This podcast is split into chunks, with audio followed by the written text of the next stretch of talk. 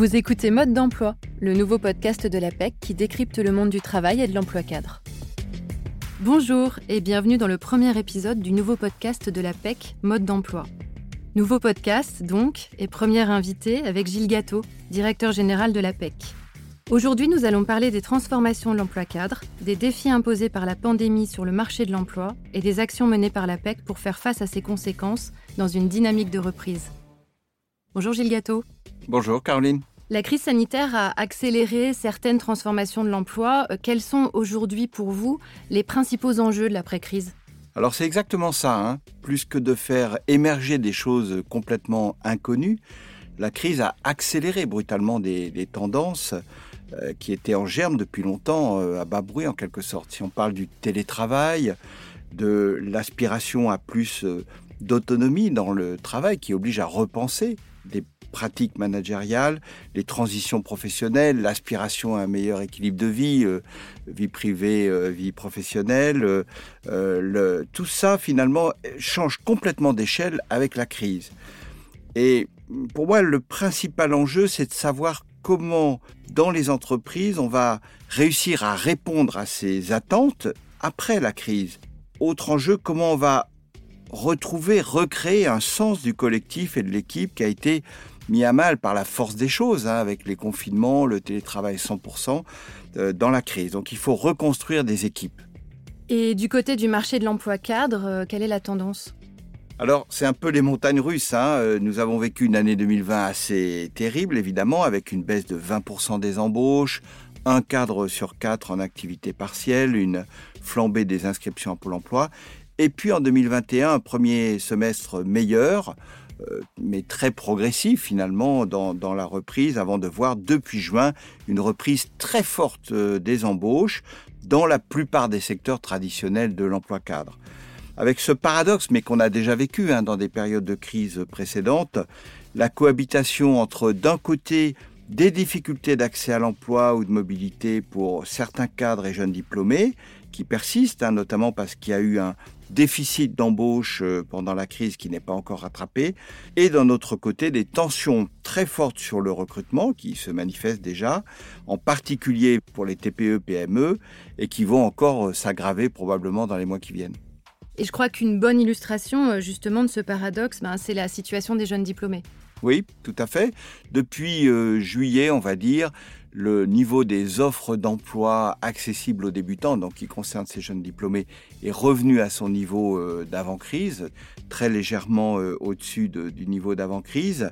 Mais il y a une sorte d'effet d'embouteillage en quelque sorte, parce que les jeunes diplômés des promotions 2020, voire de la promotion 2019, ne sont pas encore tous en emploi, euh, en CDI ou en d'autres formes d'emploi, et sont rejoints maintenant par la promotion 2021 qui arrive sur le marché du travail. Et c'est pourquoi d'ailleurs la PEC a trouvé nécessaire de poursuivre sa mobilisation euh, menée en 2020 pour euh, ces jeunes diplômés en renouvelant son engagement dans le cadre du plan gouvernemental, un hein, Jeune une solution. Hein.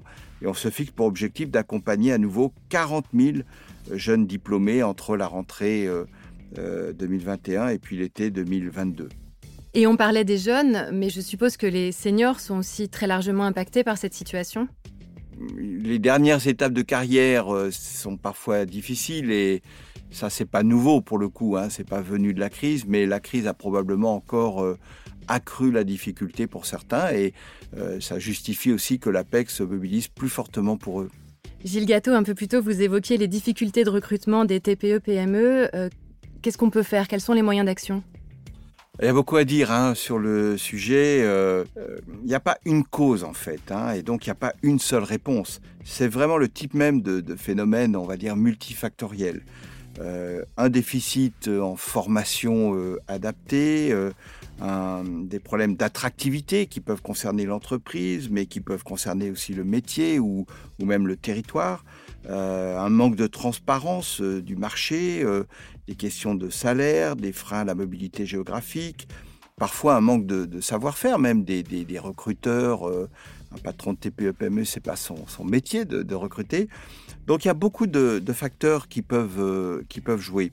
Et j'en ajoute un autre qui, joue euh, parfois et, trop souvent, c'est la pratique sélective du recrutement qui conduit parfois à écarter des candidats disponibles et motivés parce qu'ils ne sont pas calibrés, on va dire, à 100% aux attentes de l'entreprise, pas immédiatement opérationnels, euh, quand, alors qu'une préparation ou un accompagnement serait parfaitement réalisable.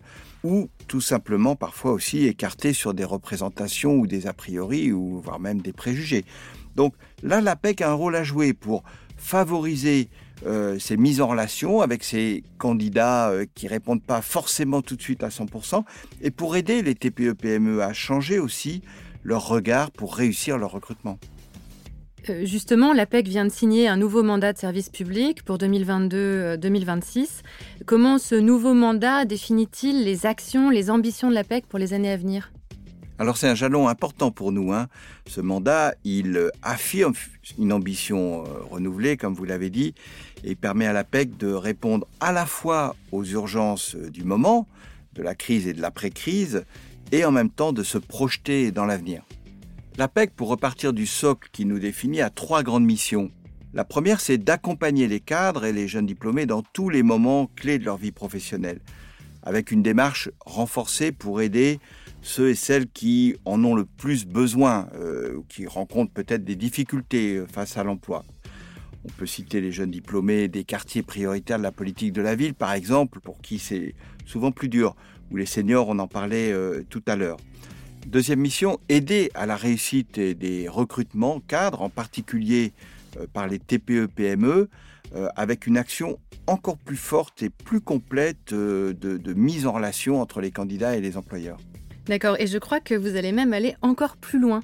Oui, c'est vraiment la volonté qu'on a, et en particulier de mieux réussir cette mise en relation en entrant en contact avec les candidats, en s'assurant de leur euh, euh, préqualification en quelque sorte pour le poste, sur l'adéquation des compétences, sur la motivation, sur la disponibilité, parce que c'est ça qu'attendent de nous aussi beaucoup de TPE, PME, dont c'est pas du tout le métier de recruter, qui n'ont pas forcément un RH euh, à leur disposition pour le faire ou un service de recrutement. Donc l'APEC est là pour ça.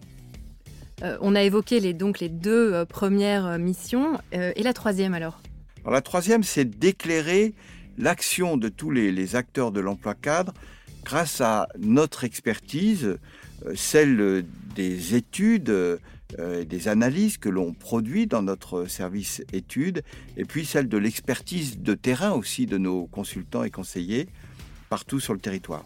Et je rajouterais, et ça c'est vraiment transversal à toutes les missions, miser partout sur l'innovation. Ça c'est vraiment important, ça fait partie de l'ADN de l'APEC depuis longtemps. Hein. Euh, qui a inventé euh, le bilan de compétences et beaucoup d'autres choses euh, qu'on a partagées avec euh, tous les acteurs de l'emploi.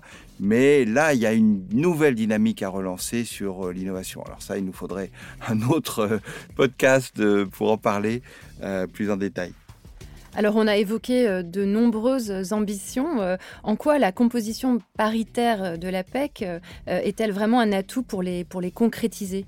Alors L'APEC est une association paritaire, euh, vous l'avez dit, c'est-à-dire que son conseil d'administration est composé euh, pour moitié de représentants des organisations patronales et moitié des confédérations syndicales. Et pour nous, c'est une force, clairement, un atout. Euh, comme j'allais le dire, c'est un, c'est un paritarisme qui marche, l'APEC. C'est un modèle qui est tout à fait original, finalement, par rapport aux autres acteurs de l'emploi. On n'est pas un organisme public étatique euh, comme Pôle Emploi. On n'est pas non plus un cabinet privé de recrutement ou de conseil. On est vraiment un organisme qui sert l'intérêt général avec des services gratuits et qui ne cherche pas à faire concurrence euh, aux cabinets privés euh, et au marché ou à faire des profits et qui ne cherche pas non plus à suivre les directives gouvernementales. Ça nous donne finalement beaucoup de liberté et beaucoup de, de, marge d'action et d'initiative. Et puis nous sommes les seuls finalement dans l'écosystème de l'emploi à prendre en compte tout le parcours professionnel. Euh, depuis la fin des études universitaires, hein, le, jeune étudiant qui cherche son stage de fin d'études, jusqu'aux dernières étapes de la carrière euh, des cadres seniors, en passant par tous les étapes, tous les événements, les transitions, les mobilités, les envies, L'APEC est là finalement quel que soit le moment et la situation. Merci Gilles Gâteau. Merci Caroline. On se retrouve bientôt pour un nouvel épisode de Mode d'emploi, le nouveau podcast de l'APEC qui décrypte le monde du travail et de l'emploi cadre.